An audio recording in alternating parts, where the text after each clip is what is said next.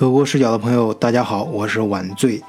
啊，最近呢，我帮中国一个非常牛的啊，超级大的公司招聘员工，在德国啊，居然是很难招到他们想要的人。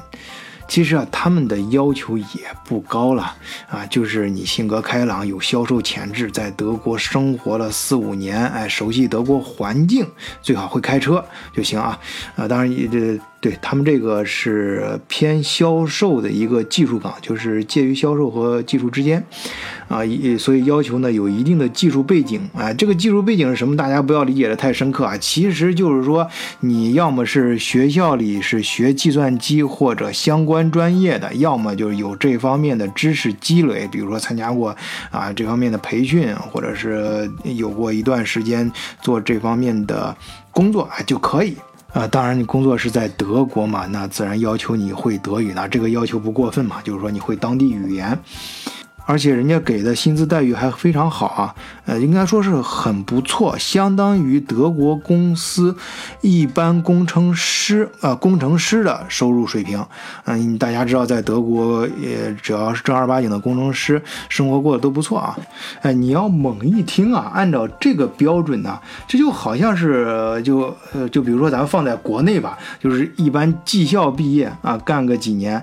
那就行啊，就符合这条件的，呃，或者是你在网吧里面干网管的啊，那就行，那就是很出色的，很就是非常符合这个要求了。这国内你要碰上这样的人，你说你给他一个月四五万人民币的工资，那肯定高兴懵了，那估计给你干活时候是打着鸡血一样给你干，啊，但是在德国这样的人就很难找。啊，而且你就像华为这种级别的公司，你知道华为在德国很大的啊，嗯，也是非常有名的公司，他们找招聘这样的人也是很难找到。哎，这究竟是为什么呢？哦，我刚才还忘记说了一个前提啊，就是必须找华人啊，至少是你汉语要特别流利的啊，能跟咱们中国国内的同事。无障碍的沟通才行啊！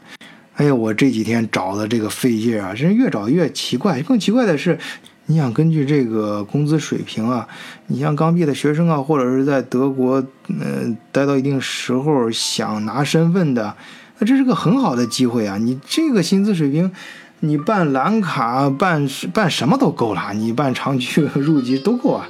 哎，我就。奇怪，这个突然发现，在德国的华人怎么就不够用了？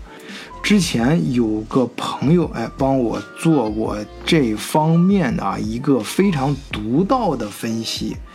是这样啊，你看，嗯，前段时间新闻上中美之间那点事儿嘛，大家应该都知道，中美之间的贸易额有多少？应该是五千亿左右吧？那中德之间你知道有多少吗？也有一千亿左右，那就是说相当于中美之间的呃五分之一，而且现在中德之间还有往上涨的势头，而且势头非常猛，但中美之间就难说了。但是你知道在美国有多少华人吗？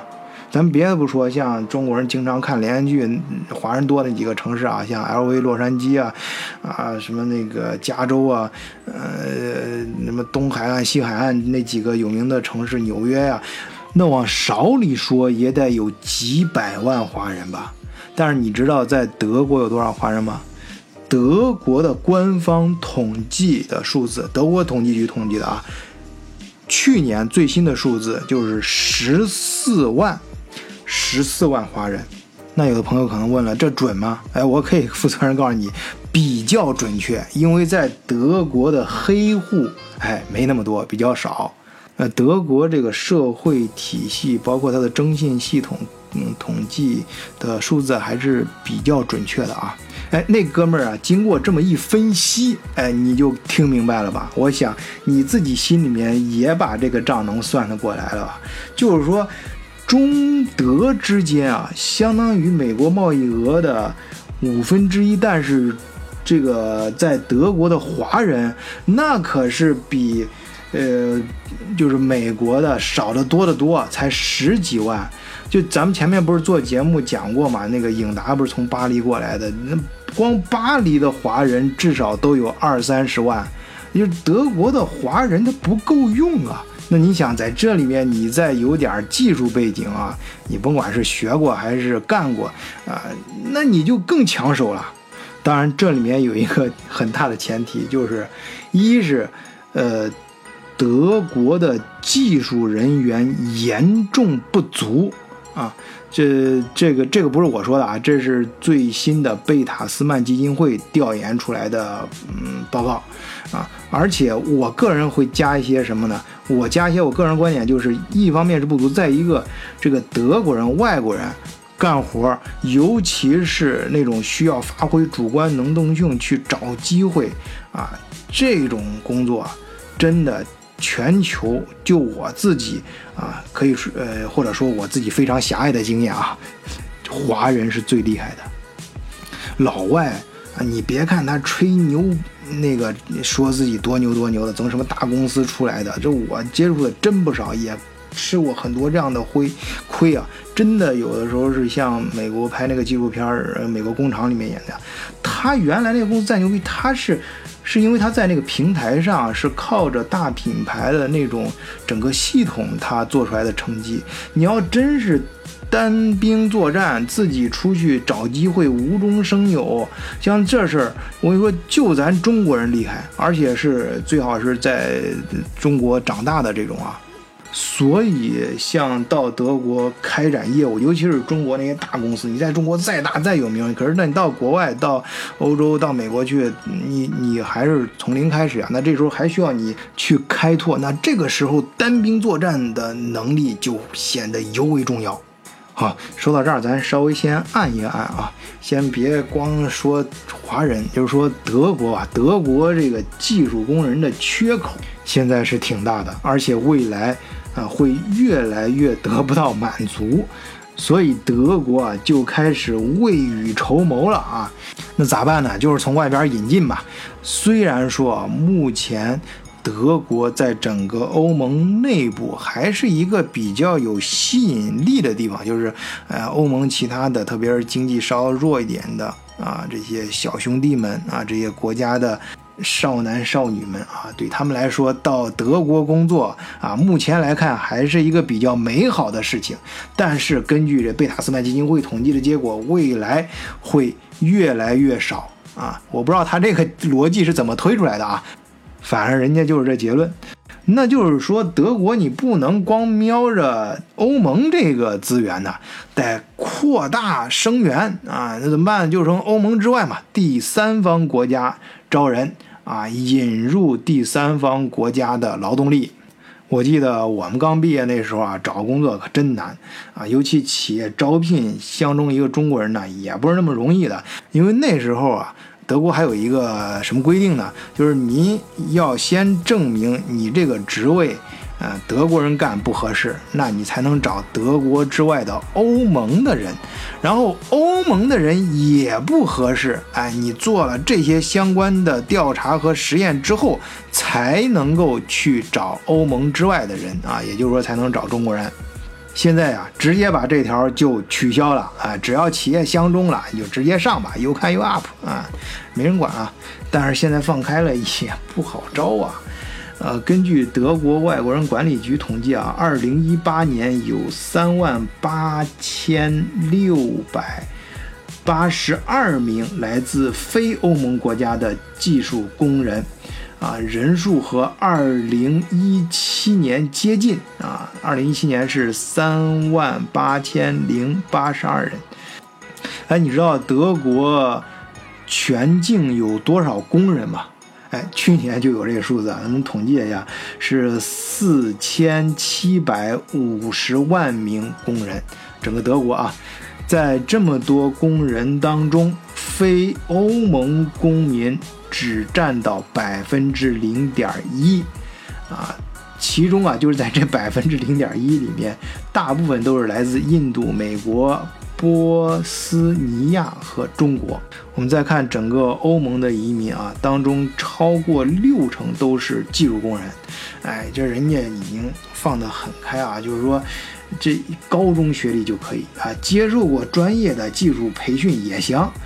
哎，今年德国放出最新的移民政策，我相信很多听友也知道了啊，就是在德国你没有大学文凭，但是是技术这方面的岗位，你也可以去干啊，也给你发签证，哎，而且工作签证。不像以前啊，以前是必须有大学以上的文凭啊。说到这儿，我顺便解释一下，前面有些节目里面我提到过，比如说学计算机的什么，在德国还没毕业呢，甚至刚刚上大学，哎，就直接就工作了，而且很顺利的拿到了工作签证。为什么呢？啊，那个时候当然还是有我刚才说的这个这个硬性条件的啊，你必须是呃本科以上的学历啊，因为那个时候啊啊，他们这些人呢。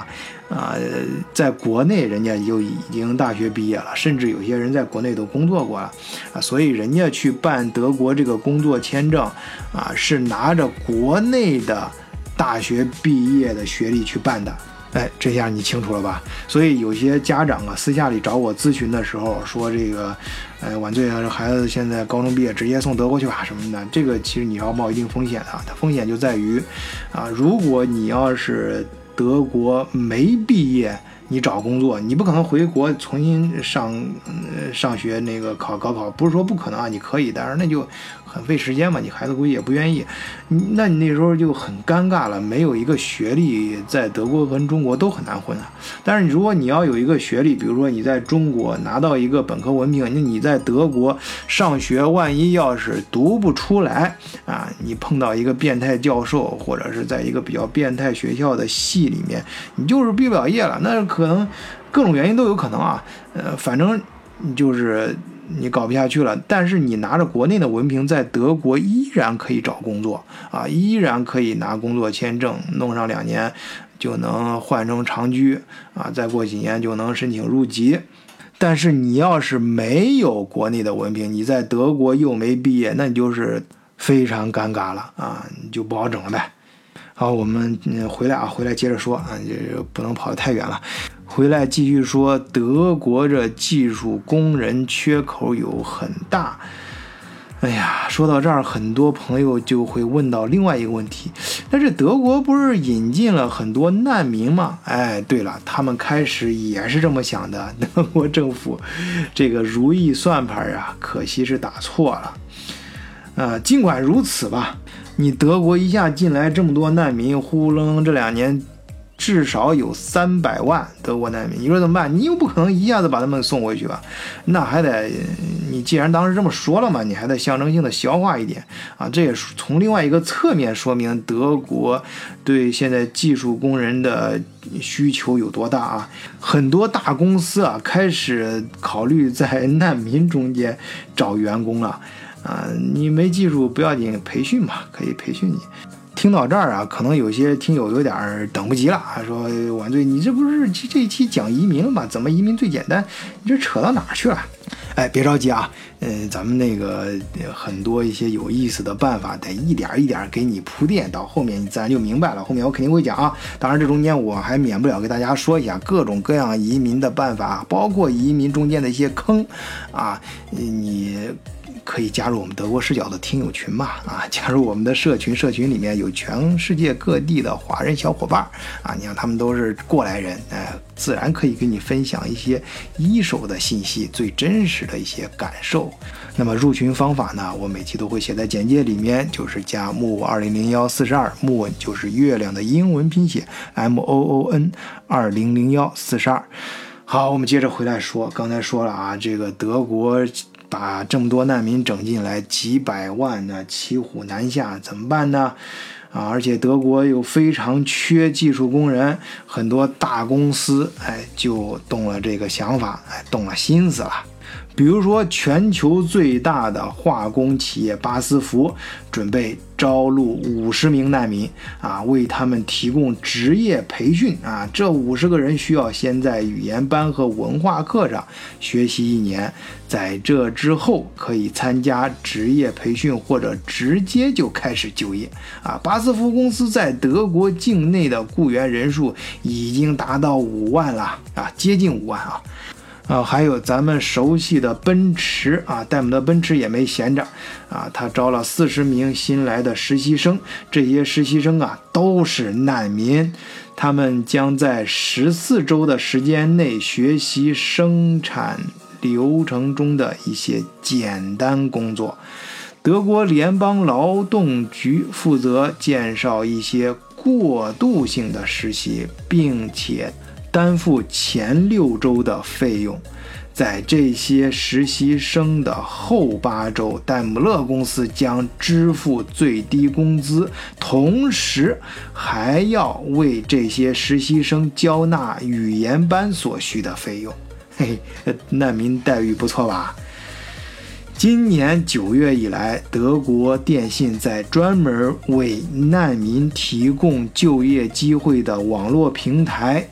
Worker 上提供了七十个实习位置，这些实习岗位的报酬按照实习时间的长短分为定额制和最低工资制。另外，德国电信还打算从明年开始为难民增加一百个职业培训岗位。目前，在德国范围内，德国电信的雇员。人数已经达到了十二万，那么对于已经拥有一些职业经验的难民来说，那可就不得了了啊！你比如说啊，你稍微再培训一下啊，时间很短的那种，你就可以在德国铁路公司啊，就是 D D B 啊，德国这在德国生活人都知道这公司啊是德国的铁老大啊，你你结业之后啊，就可以啊直接给你受到承认的。电子技师的哎，这样一个啊证书吧。这项专业技能培训呢，为期两年半，比规定的时间少一年。目前参与这一培训项目的难民人数为十五人，之后还会有九人参加。哎，德国铁路就 DB 方面表示，二十四人结束培训后都可以留在德国。铁路工作，哎，德铁的工作待遇那是很不错的啊，羡慕吧？然后再看西门子，哎，这也是中国人熟悉的大公司啊。西门子到目前为止为难民提供了十个实习岗位，明年该公司计划将面向难民的实习岗位数量增加到一百个。另外，西门子公司还准备为这么获得实习机会的难民提供相关的语言班。然后是软件公司 SAP，那萨普很多朋友，行业内的朋友都知道啊，这是全世界做管理软件做的最好的，也是最大的。计划明年为难民提供至少一百个实习机会，但是获得这些实习机会的难民需要具备高等教育背景或者相关水平的资质。萨普公司还计划提供十个半工半读的。经济信息学专业就读机会，雇佣难民对于企业来说，往往也意味着交额外的开支啊。接受职业培训的人和实习生，当然也需要面对未来诸多不确定因素。尽管如此，除了大型企业，现在也有越来越多的中小型企业开始为难民提供入行就业的机会。哎，大家听了之后，尤其是那些想办移民的，是不是很羡慕呀？哎，这儿啊，就催生出来现在有哥们儿总结出来的啊，最好的移民德国的方式，也是最经济、最实惠的，对于华人来说啊，就是。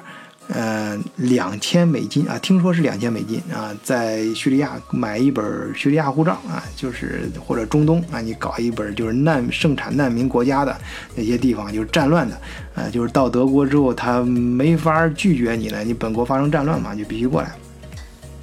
然后整一本这护照，然后你就你可以以体面的方式先到什么土耳其什么其他地方离德国近的，然后再混到难民当中啊。然后就是销声匿迹在德国的难民营营当中，但是当你你就观察这些机会，就刚才说这些机会，你想以中国人的聪明和才智还有能干，那这遇到这种机会的时候，那中国人肯定立刻就脱颖而出了。你想那些德国大公司，我估计这些也都是政治任务啊，有很多他就不得不这样子去做。我估计可能就政府硬下的指标，那他也想找能干活的，那他他当然知道了你什么样的人能干活，那肯定是中国人比那些普通的难民可强多了。那所以在此之前，只要你顺利的搞到一个难民身份，然后面对这样的机会，你肯定有胜算。啊，当然有点像周星驰那个电影里面说，成为乞丐中的皇帝之后是什么呢？那还是乞丐啊，就是说你成为你在难民中混到比较牛的状态啊，成为德国大公司啊，就是脱颖而出之后，那你就会怎样呢？你还是一个难民，还是很很难改变难民的这个身份啊。所以这一条路啊。啊，我相信更多的是朋友开玩笑啊，这么讲啊，呃，如果你要动了这方面心思啊，一定要慎重再慎重，至少本电台完全不鼓励这种方式。好了，今天晚上就跟大家扯到这里，再见。